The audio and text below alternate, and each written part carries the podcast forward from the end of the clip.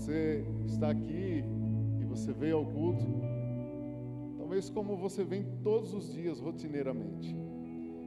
E nós vamos meditar sobre isso, nós vamos nos debruçar sobre esse tema.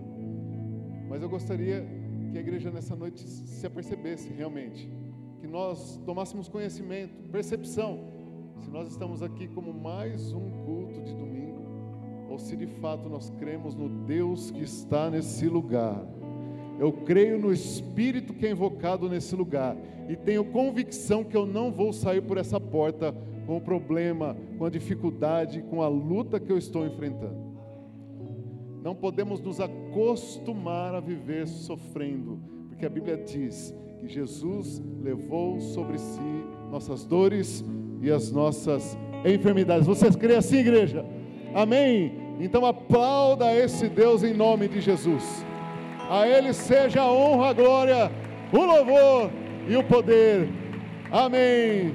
Aleluia.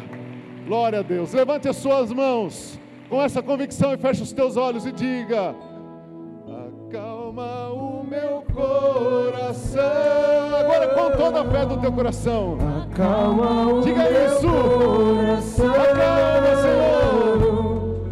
Só venço esse mundo se for em tua presença.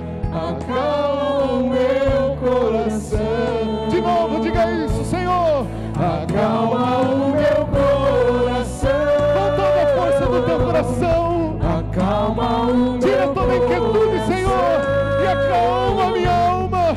Só venço esse mundo. Nós só vencemos esse mundo. tua presença. Só na presença de Deus. Acalma o meu coração. Calma. Aquieta o nosso coração nessa noite, Senhor, em nome de Jesus. Amém. Tome o seu lugar em nome de Jesus.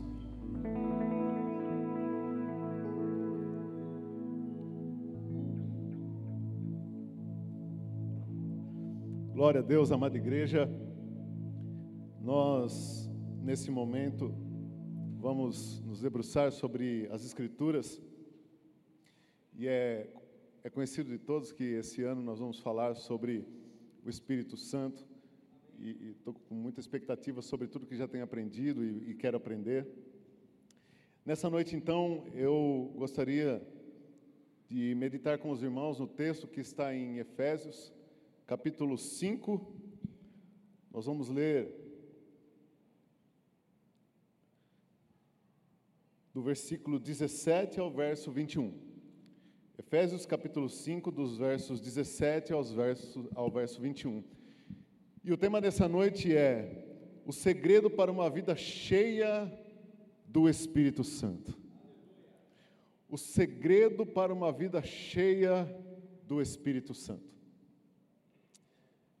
Amada igreja, eu sempre gosto de fazer reflexões sozinho ou na companhia de alguns irmãos que são cheios do Espírito Santo, gosto de andar com pessoas cheias do Espírito, gosto de estar na companhia de pessoas cheias do Espírito.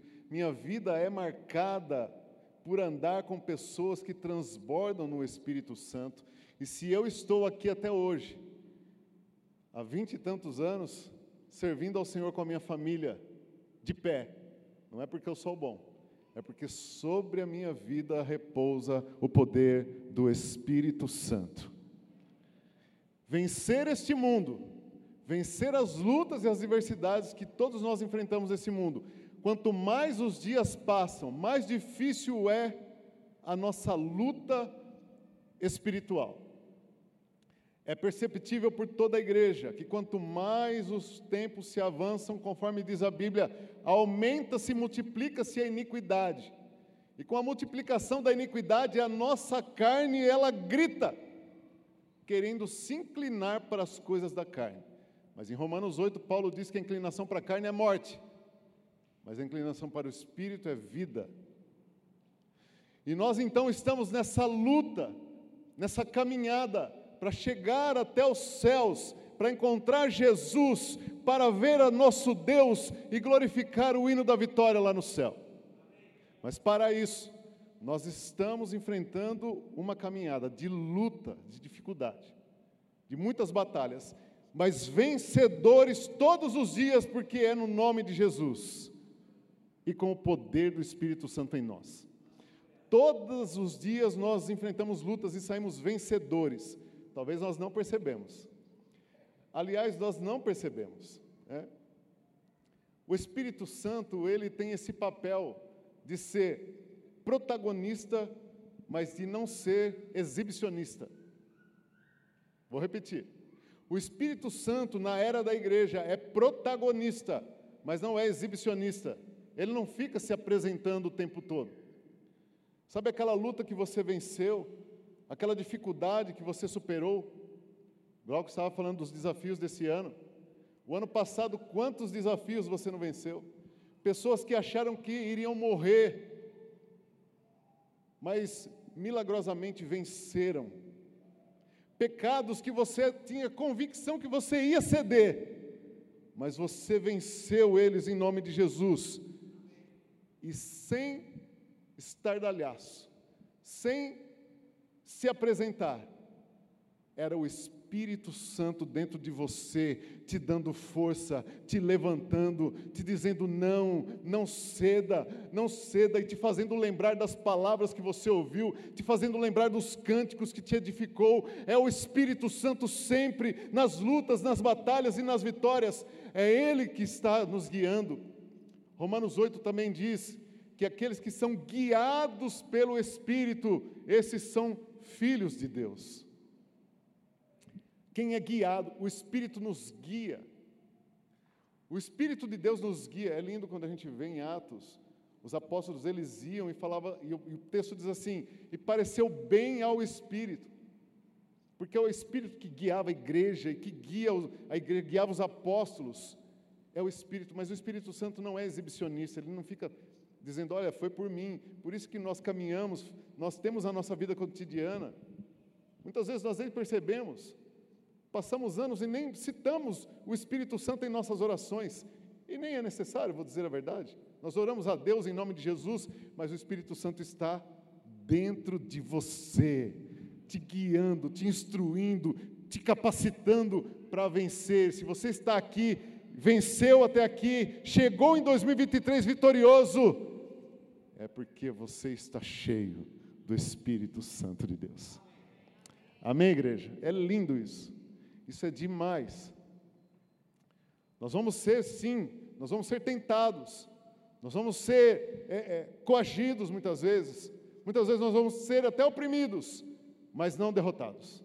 Não, porque estamos cheios do Espírito Santo de Deus. Se é, se é que o Espírito Santo de Deus habita em nós? Essa é uma pergunta que Paulo faz e que deveria ter uma reflexão, nós deveríamos ter uma reflexão sobre isso. Talvez você diga nessa noite, mas Paulo, eu não passei assim. Tropecei, caí, me lambuzei, estou perdendo, estou derrotado, estou na lama. Eu quero te dizer que o Espírito Santo foi derramado sem restrição e essa noite, se você quiser, essa noite, se você deixar, Ele vai encher você de novo com a sua graça. Porque não há restrição para o poder do Espírito Santo em nós. Amém? Então vamos ler o texto. Diz assim: Por esta razão não vos torneis insensatos, mas procurai compreender qual a vontade do Senhor. E não vos embriagueis com vinho no qual há dissolução mas enchei-vos do Espírito, falando entre vós com salmos, entoando e louvando de coração ao Senhor com hinos e cânticos espirituais, dando sempre graças por tudo ao nosso Deus e Pai, em nome do nosso Senhor Jesus Cristo. Sujeitai-vos uns aos outros no temor de Cristo. Amém. Até aqui. Como eu disse, amada igreja, é importante salutar, é importante destacar que a marca da era da igreja, a, era da igreja é marcada pela atuação do Espírito Santo. Se no passado, na antiga aliança, o Espírito Santo ele se manifestava esporadicamente e ele atuava na vida de personagens é, de personagens específicos, como os juízes, os profetas, os reis, na era que nós estamos vivendo, na era cristã, o Espírito Santo, ele é protagonista. Se no Antigo Testamento o Espírito Santo ele ora se apossava de alguém para promover prodígios, no tempo em que se chama hoje, o Espírito Santo ele é derramado sem medida. Nos tempos passados, nós lemos em Juízes, capítulo 14, versículo 6, é notório na vida de Sansão, que a Bíblia diz que o Espírito de Deus se apossou de Sansão, e ele pegou um leão e rasgou ao meio. Dá para imaginar isso? O poder do Espírito Santo na vida de um homem, hein, Oswaldo? Quer esse poder, igreja? O poder de Deus se apossou de um homem. Pode ser maromba, não tem problema que ele era maromba, mas não foi pela academia dele. Ele rasgou o leão, foi pelo poder do Espírito Santo que estava nele. O Espírito Santo capacita o homem caído, vil, e o torna poderoso em Deus. É isso que o Espírito Santo faz. Sansão rasgou o leão ao meio, como se fosse um cabrito, diz a Bíblia. Mas infelizmente, no capítulo 16, 14, é, perdão, no capítulo 16, e no versículo 20, nós vamos ver o triste fim de Sansão. Juízes 16, 20, o texto diz assim: E disse ela: Os filisteus vêm sobre ti. Sansão, tendo ele, eh, os filisteus vêm sobre ti, Sansão. Tendo ele despertado do seu sono, disse consigo mesmo: Sairei ainda esta vez como dantes e me, e me livrarei, porque ele não sabia ainda que já o Senhor se tinha retirado dele. E Sansão então, achando que o poder estava nele, foi escravizado. E vocês conhecem a história. Furaram os olhos dele e o colocaram para mover moinho. Porque um homem sem o Espírito Santo não é nada, não é ninguém. O homem sem o Espírito Santo, por mais maromba que seja, não tem poder. Mas na era cristã, o Espírito Santo, ele não tem essa atuação de outrora estar e depois se retirar. Não. João, no capítulo 14, versículo 16, nós vamos ver Jesus falando sobre o Consolador. Jesus então ele pontua, e ele diz: Olha, eu rogarei ao Pai. João 14, 16. Jesus diz: E eu rogarei ao Pai, e ele vos dará outro consolador para que fique convosco para para sempre. Na era cristã, o Espírito Santo vem poderoso, toma toda a terra e ficará conosco para sempre. O Espírito Santo está aqui, o Espírito Santo atua em nós, o Espírito Santo é para todos. Se na era passada o Espírito Santo vinha somente sobre alguns homens, hoje ele vem para todas as raças, tribos, nações, homens, mulheres e crianças. Isso foi notoriado, foi dito, foi falado por Pedro na descida do Espírito Santo. Quando começaram a achar que eles estavam embriagados, Pedro disse: Não, não, não, não, esses homens não estão embriagados. O que está acontecendo com eles é aquilo que foi dito pelo profeta Joel, que Deus derramaria sobre o seu Espírito Santo sobre toda a carne, e os homens profetizariam, os velhos seriam visões, enfim. Pedro então ele revela, ele confirma o que disse Jesus, que o Espírito Santo viria para toda a terra, ele estaria sobre todos e ele atuaria na vida de todos. É importante nós entendemos que mesmo que o Espírito Santo está sobre nós, igreja, sobre toda a terra e enche toda a terra.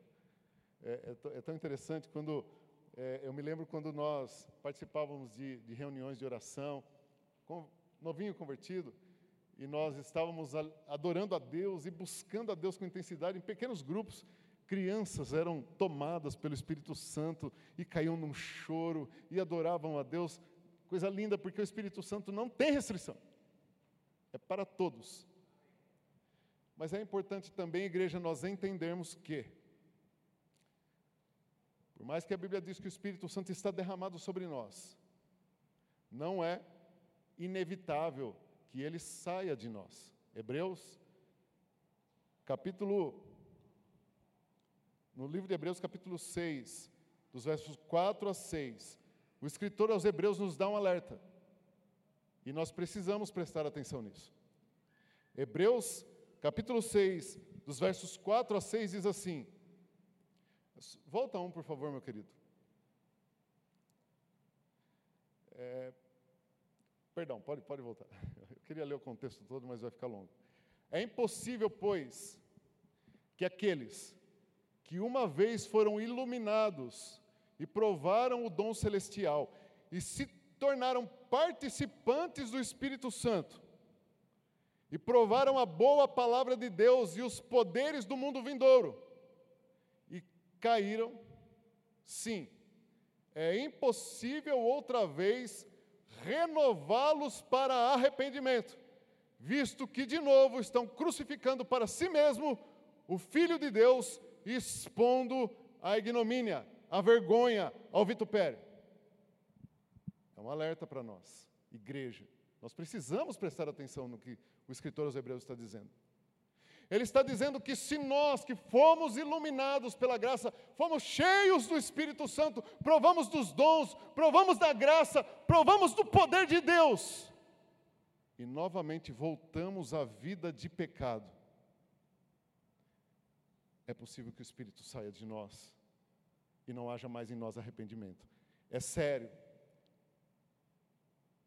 É muito sério. Mas está relacionado com o Espírito Santo. Mas nós não precisamos temer isso. Porque se nós estivermos debaixo da graça e compreendermos os segredos que nessa noite a Bíblia há de nos revelar, nós não precisamos temer, porque nós andaremos sempre cheios da graça e do poder do Espírito Santo. Mas se está escrito, nós precisamos estar atentos. Porque a vida em Cristo e a vida da graça e a vida do poder é muito bom. Nós queremos o poder, nós queremos a graça. Mas se eu voltar à vida de pecado que eu vivia, existem consequências. Se eu provei do dom de Deus, da graça de Deus, mas se eu retorno ao pecado, existem consequências. Amém, igreja? Mas Jesus, então, ele disse que enviaria o outro consolador. Ora, se Jesus está dizendo que é o outro consolador, João capítulo 14, vamos voltar ao texto? 16. Eu estou fazendo essa introdução, queridos, porque é necessário para que a gente então depois exponha o texto que lemos no início. João 14, 16. Jesus então diz assim: presta atenção comigo, olha aqui. E eu rogarei ao Pai, e ele vos dará outro. Outro. Por que outro? Já tinha outro? Já tinha alguém antes? Diga sim. Diga para quem está ao teu lado quem é então. O próprio Jesus. Jesus é o consolador que está com os apóstolos, que veio ao mundo. É o consolador que veio à terra. Mas ele sabia que ele morreria e voltaria ao Pai. Então ele disse: Olha, eu vou rogar ao Pai e ele vai deixar, ele vai deixar outro aqui acompanhando vocês. Sabe por quê, igreja?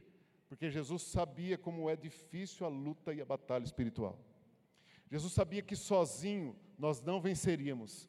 Então ele disse: Eu vou rogar ao Pai e virá outro consolador. Mas sabe o que é interessante nesse texto?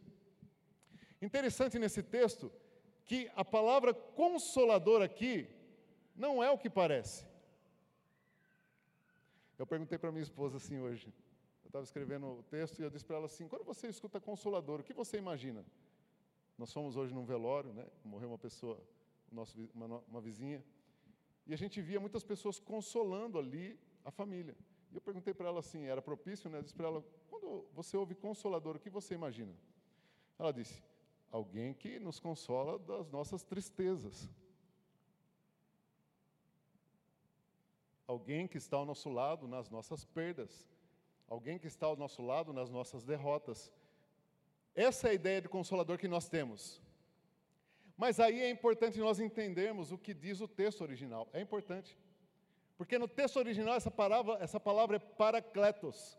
E paracletos quer dizer advogado, treinador.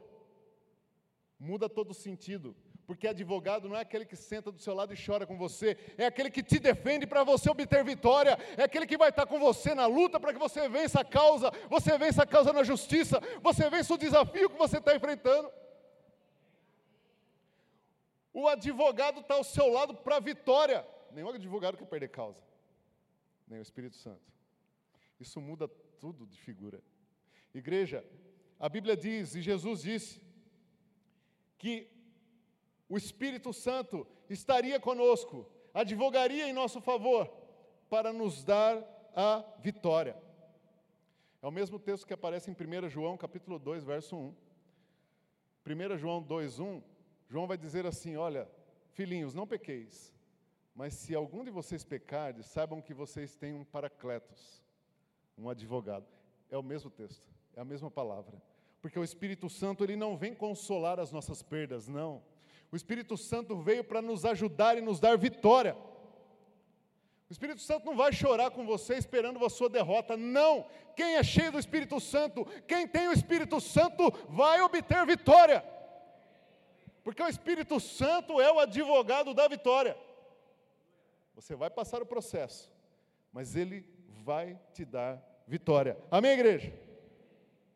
A Bíblia diz em Romanos 8, 26, que quem tem o Espírito Santo supera fraquezas, ele nos ajuda nas nossas fraquezas.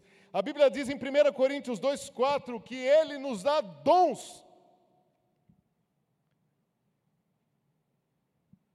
Quem está na expectativa do Espírito, do poder, do enchimento do Espírito Santo, já, já, já, já separou o dom que vai pedir a Deus nesse ano. Uau! A Bíblia diz em 1 Coríntios 12, do 4 em diante, que existem ali nove dons espirituais, que o Espírito Santo concede conforme lhe apraz. Que dom você quer exercer no Espírito esse ano, igreja? Que dom? Talvez, e às vezes a gente só pede o dom de línguas, né? A gente foca muito no dom de, línguas. Mas tem o dom de profecia, de interpretar as línguas, de ciência, o dom de cura, de realizar maravilhas. Tudo isso o Espírito Santo é que dá. Uma igreja pujante, poderosa, cheia do poder de Deus e cheia do Espírito Santo tem dons. O Espírito Santo também Diz a Bíblia que ele nos dá uma arma para a vitória. Você sabia que o Espírito Santo te empodera com uma arma poderosa? Efésios, capítulo 6, versículo 17. Eu acho que está com um probleminha aí, né, querido? Deixa eu. Vamos lá, vou folheando aqui. Abra a Bíblia comigo, igreja. Efésios, capítulo 6, verso 17 diz assim: Tomai também o capacete da salvação e a espada do Espírito que é. Presta atenção comigo. A Bíblia na mão de quem não tem o Espírito Santo é só um livro. Mas a Bíblia na mão de quem tem o Espírito Santo é uma espada poderosa. É a espada do Espírito. A Bíblia na mão de quem não sabe quem é o Espírito Santo é só um livro. Mas na mão de quem tem o Espírito Santo é uma espada poderosa para vencer todo o mal, para dissipar todo o mal, para vencer toda a batalha. A espada do Espírito. A Bíblia é a espada do Espírito Santo. Amém, igreja? Como então estar cheio do Espírito Santo para usufruir de tudo isso? Como? Os segredos, meu querido, amada igreja, para ser cheio, para uma vida cheia do Espírito, porque é muito diferente você se encher do Espírito e ter uma vida cheia do Espírito. Vou repetir. Há uma diferença em você estar cheio do Espírito e viver uma vida cheia do Espírito. Totalmente diferente. E é aí que faz a diferença. E é isso que faz a diferença na vitória. É isso que faz a diferença na vida do crente, que passa a luta e faz como Lázaro, vai passando pela prova, dando glória a Deus. O crente cheio do Espírito Santo, quando passa pela luta, ele dá glória a Deus. O crente que não tem o Espírito Santo, quando passa pela luta, ele murmura, sai da igreja, para de cumprimentar os irmãos, foge da comunhão. É assim ou não é, igreja? É assim, porque o Espírito Santo não foge da luta. O Espírito Santo vai te provando, vai nos provando até nos dar vitória. Romanos capítulo 5, versículo 3 em diante. Porque a tribulação produz paciência, paciência, experiência, experiência, esperança, e esperança não traz confusão, porque o amor de Deus está derramado em nossos corações pelo Espírito. Aleluia! Quem tem o Espírito Santo não foge da batalha. Quem tem o Espírito Santo não foge da comunhão. Quem tem o Espírito Santo enfrenta a comunhão de frente, enfrenta a luta de frente. Quem tem o Espírito Santo não para de ler a Bíblia porque teve luta. Quem tem o Espírito Santo não para de ir na célula porque está passando luta. Levanta a mão e fala, igreja, agora é hora da comunhão. Preciso de ajuda.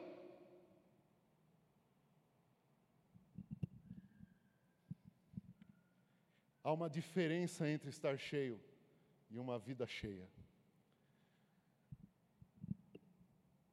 Primeiro segredo, então, para uma vida cheia do Espírito Santo.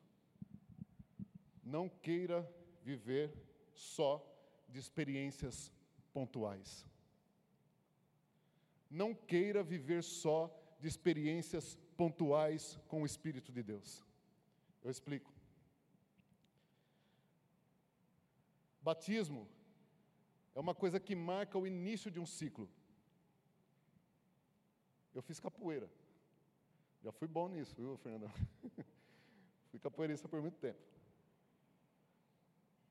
E quando você ia passar de faixa, tinha o batismo. É óbvio, né? O mestre botava você na roda e lenha. Se você conseguisse aguentar o tempo até o fim, você passava de faixa.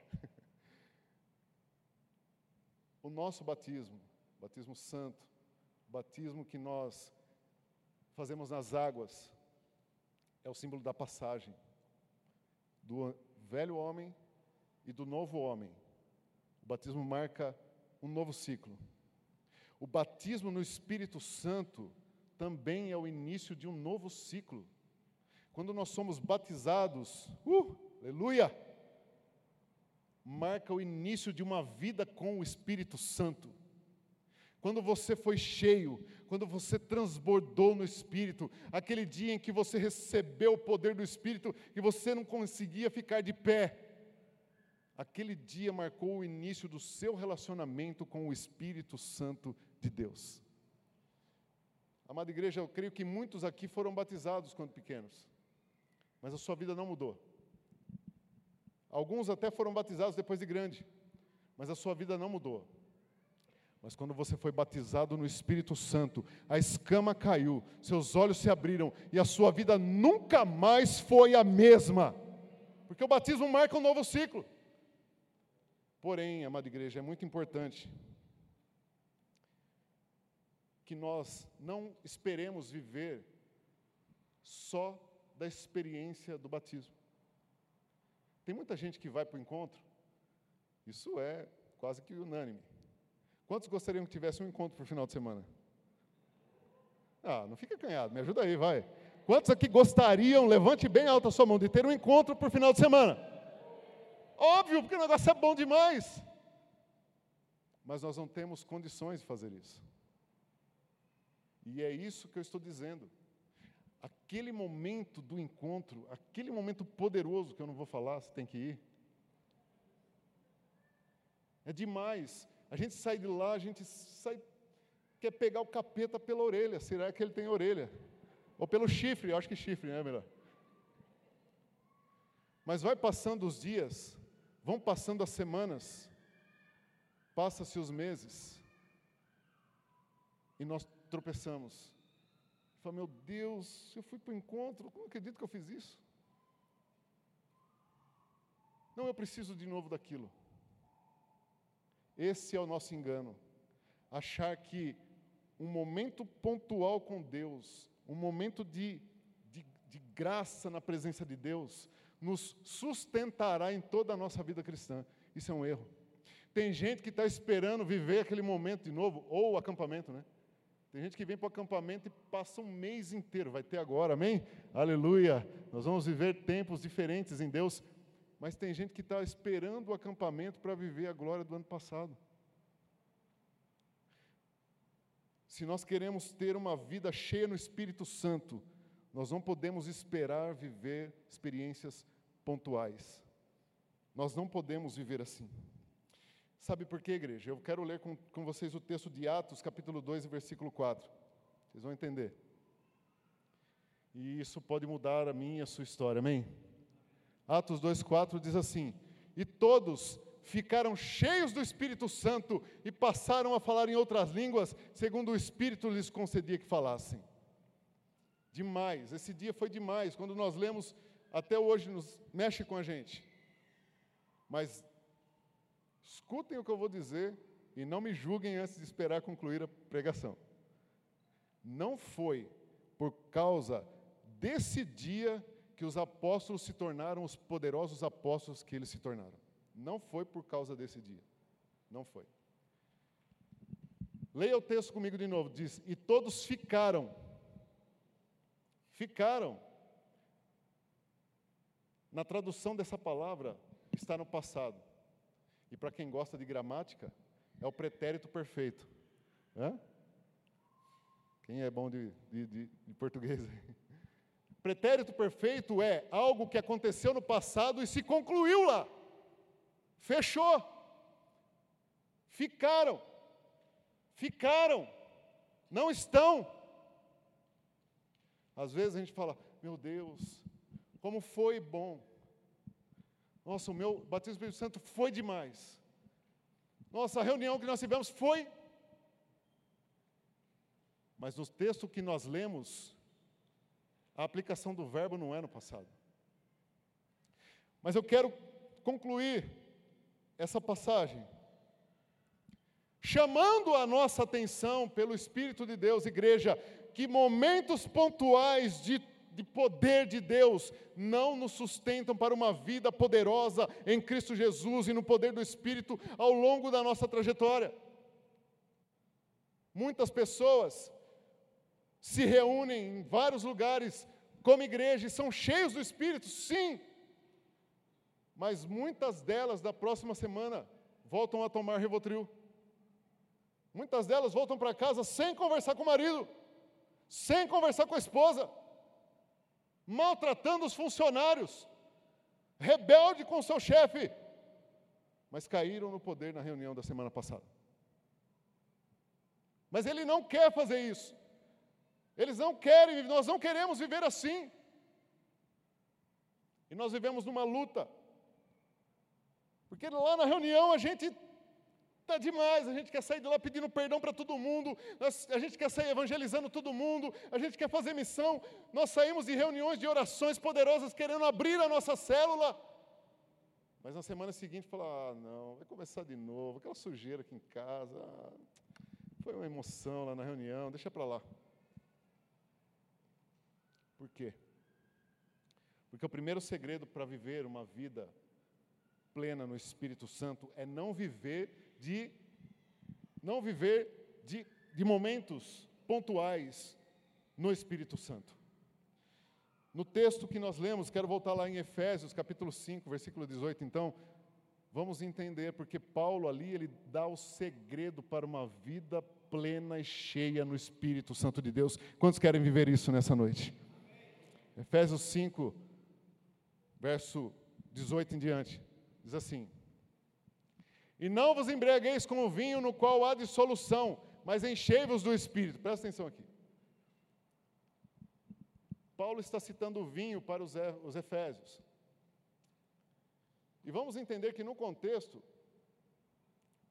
dessa, dessa carta que Paulo envia a essa igreja, o entretenimento dessas pessoas, o entretenimento dessa época era ficar doidão.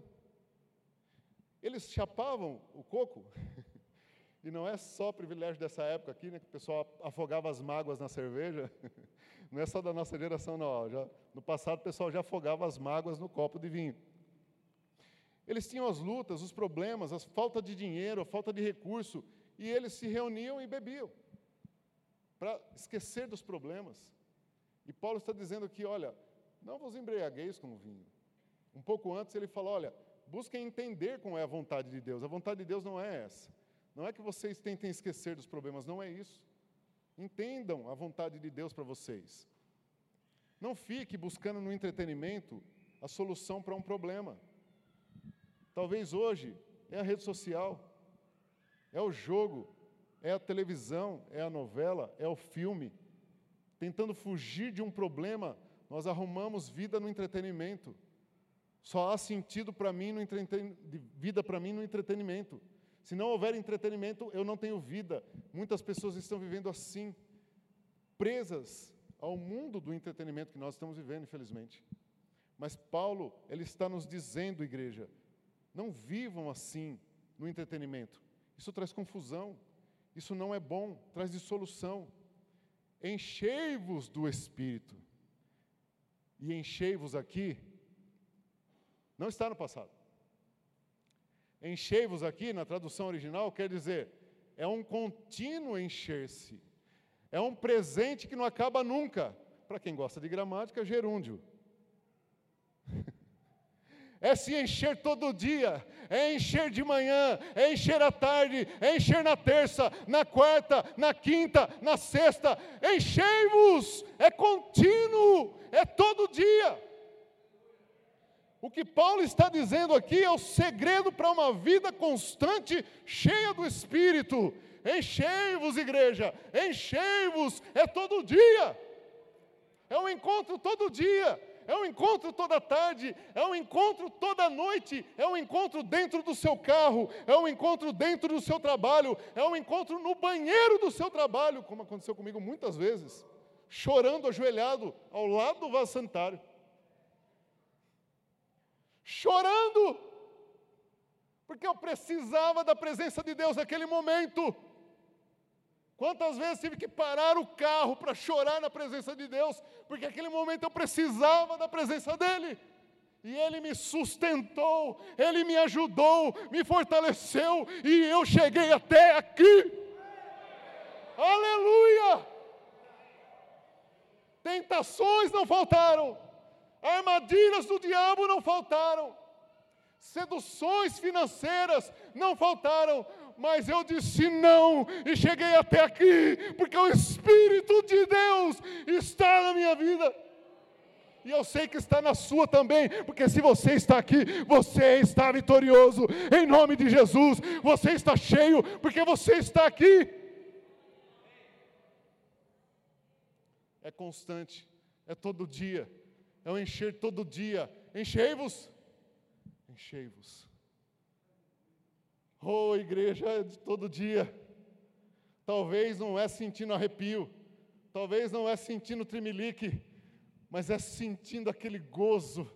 Você sai de casa e fala: Uau, que foi isso? Você faz uma oração de cinco minutos, porque você talvez não tenha todo o tempo que um pastor, um presbítero, tempo integral tenha. Você faz uma oração de 10 minutos, mas você levanta daquela oração e fala: Espírito, obrigado. Meu, meu Deus, que convicção de que a minha casa é do Senhor depois dessa oração. Que convicção de que o Senhor habita nesse lugar. Obrigado, Espírito. Você sai com aquela alegria, com a certeza de que Deus está guardando o seu lar.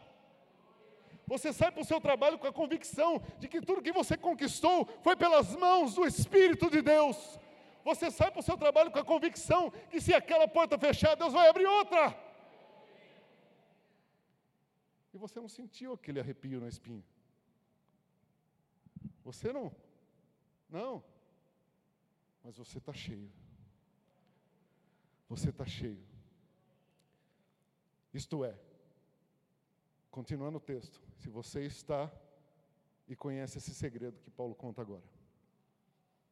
Continuando o texto.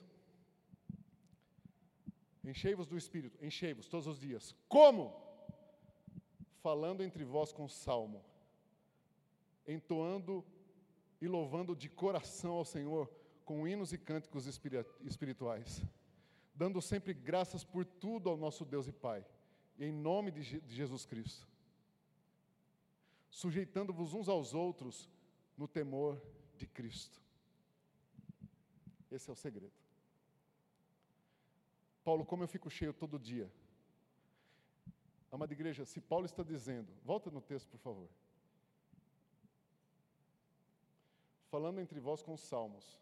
Quantos salmos tem a Bíblia? Pelo amor de Deus, igreja. 150, pastor, obrigado. Amada igreja, o Espírito Santo teve o cuidado de colocar nesse livro sagrado 150 cânticos espirituais. 150. Muitos livros importantes da Bíblia não chegam nem perto disso. 150 salmos. Quantos salmos você lê por dia? Quantos salmos você recita por dia? Quantos salmos você entoa por dia? Quantos salmos você fala na sua célula por célula? Qual foi o último salmo que você leu? Ser cheio do Espírito é se debruçar nos salmos. Eu não vou ler todos, não, só o Salmo 150, vamos ler? Vocês conhecem os salmos, mas quer ser cheio? Abre um salmo, só você e Deus, e o Espírito Santo, e lê aquele salmo com atenção. Lê, lê, lê.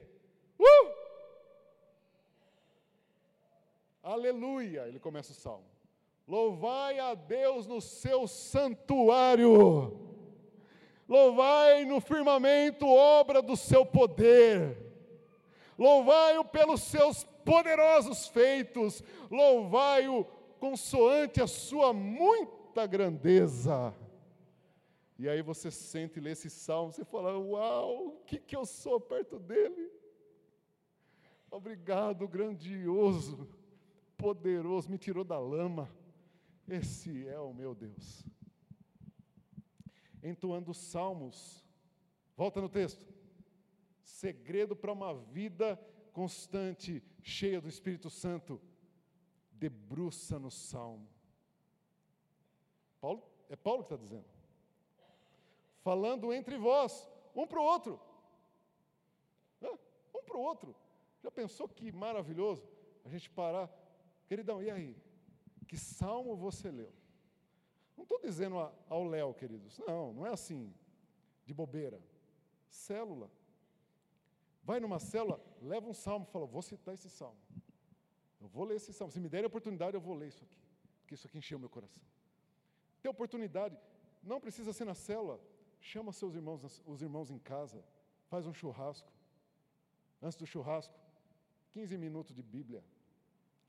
A carne está lá, mas o espírito agora vai ficar aqui cada um um texto da Bíblia. Querido, que está queimando teu coração? Que parte da Bíblia está queimando aí? Lê para a gente. Lê você agora, irmão. Eu vou ler o meu. Experiências inimagináveis. É o que Paulo está dizendo. Entoando e louvando de coração ao Senhor com hinos e cânticos espirituais. Se ele está dizendo que é espiritual, é porque tem aquele que não é. Eu não vou entrar na subjetividade, mas eu quero contar a minha experiência.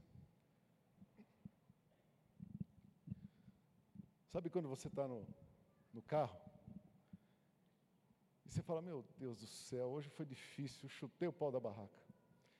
E aí você liga o rádio, e começa a ouvir: Acalma o teu coração, acalma o teu coração.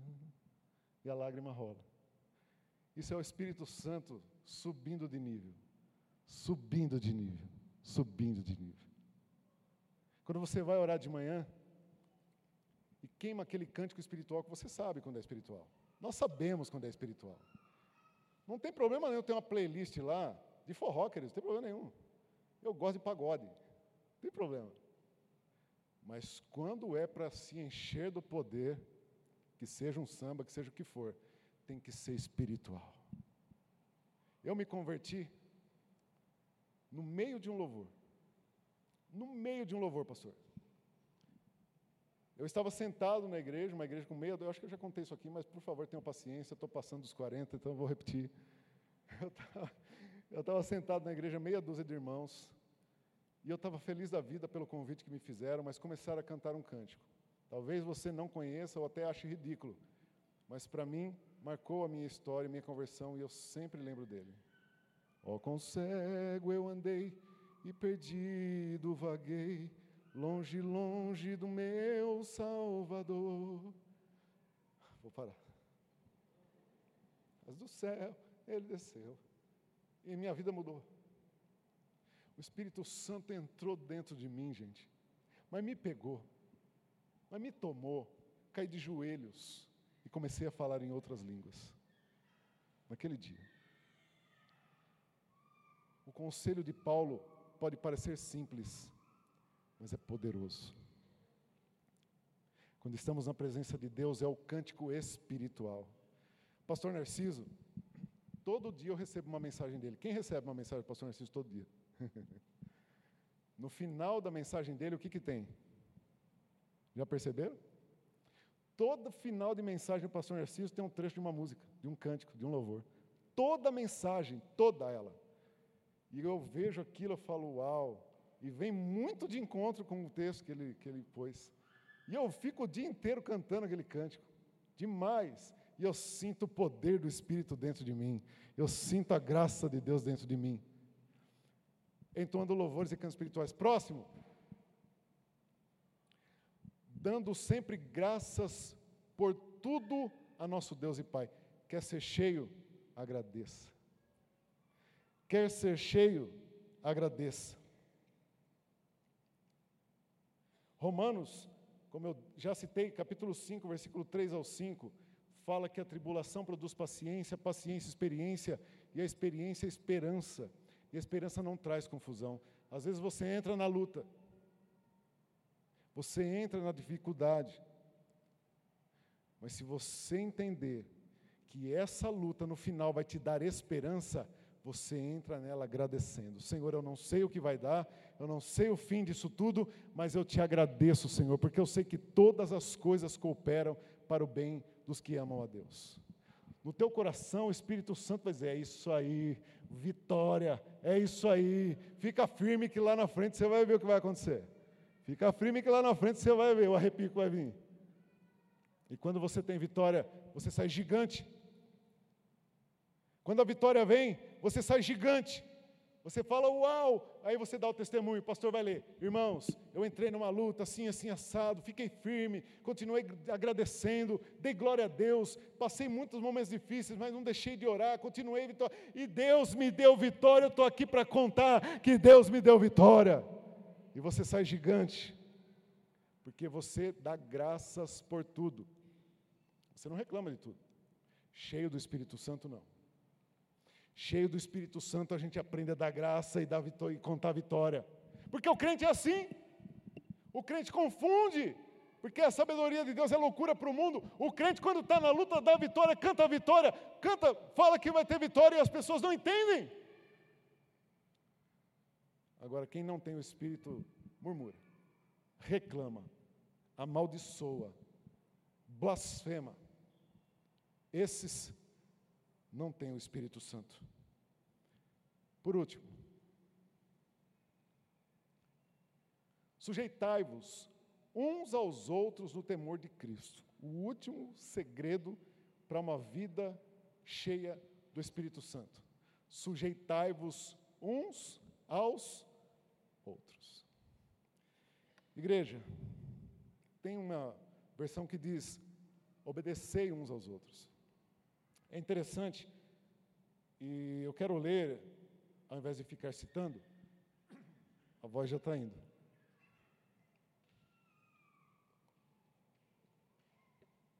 Efésios, capítulo 4, do versículo 25 em diante, Paulo vai nos ensinar acerca dessa sujeição um ao outro.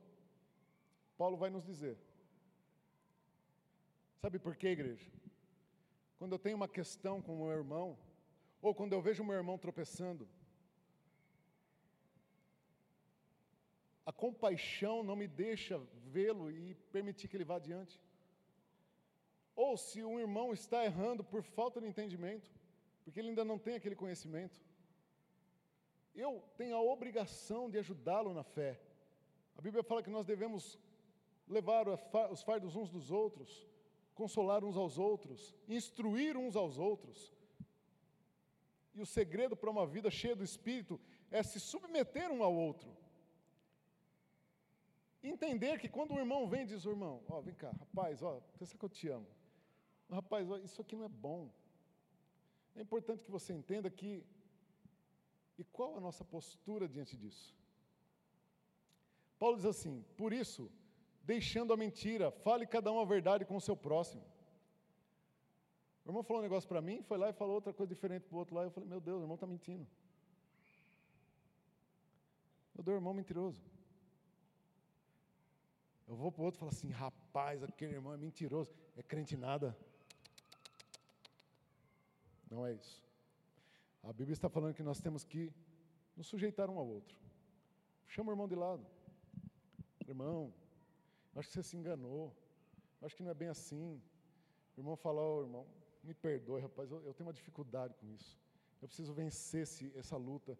Me ajuda em oração, te ajudo, vamos orar. Mas para que você vença isso, fale para todo mundo que você tem essa dificuldade, pelo menos para aqueles que são do seu círculo de oração, de amizade. Isso vai ajudar. Pronto, o irmão se submete à instrução do outro irmão. Olha que coisa linda. Poder do Espírito Santo, porque no mundo, se você fizer isso, você leva um bufetão. Não, não é? Na igreja, não. O crente cheio do Espírito Santo, ele se submete. Deixa a mentira. Irai-vos e não pequeis. Não se põe o sol sobre a vossa ira. Próximo. Nem deis lugar ao diabo. Próximo. Aquele que furtava, não furte mais, antes, trabalhe fazendo com as próprias mãos o que é bom para que tenha com que acudir o necessitado. Às vezes, irmão, a gente tinha uma célula em casa, não, sempre tivemos célula, né? Mas uma vez nós fizemos uma confraternização em casa e reunimos toda a célula. E nós chamamos algumas pessoas para um, um evento de colheita. E foi uma pessoa em casa e levou algumas coisas embora. que, que eu vou fazer? Faz parte, né? Eu, eu, essa pessoa não voltou mais, obviamente, mas nós continuamos dando graça. Vou contaminar a célula para quê? Vou contaminar os irmãos para quê? Continuo, continuo servindo, me sujeitando, louvando a Deus. Enfim, igreja, sujeitar um ao outro.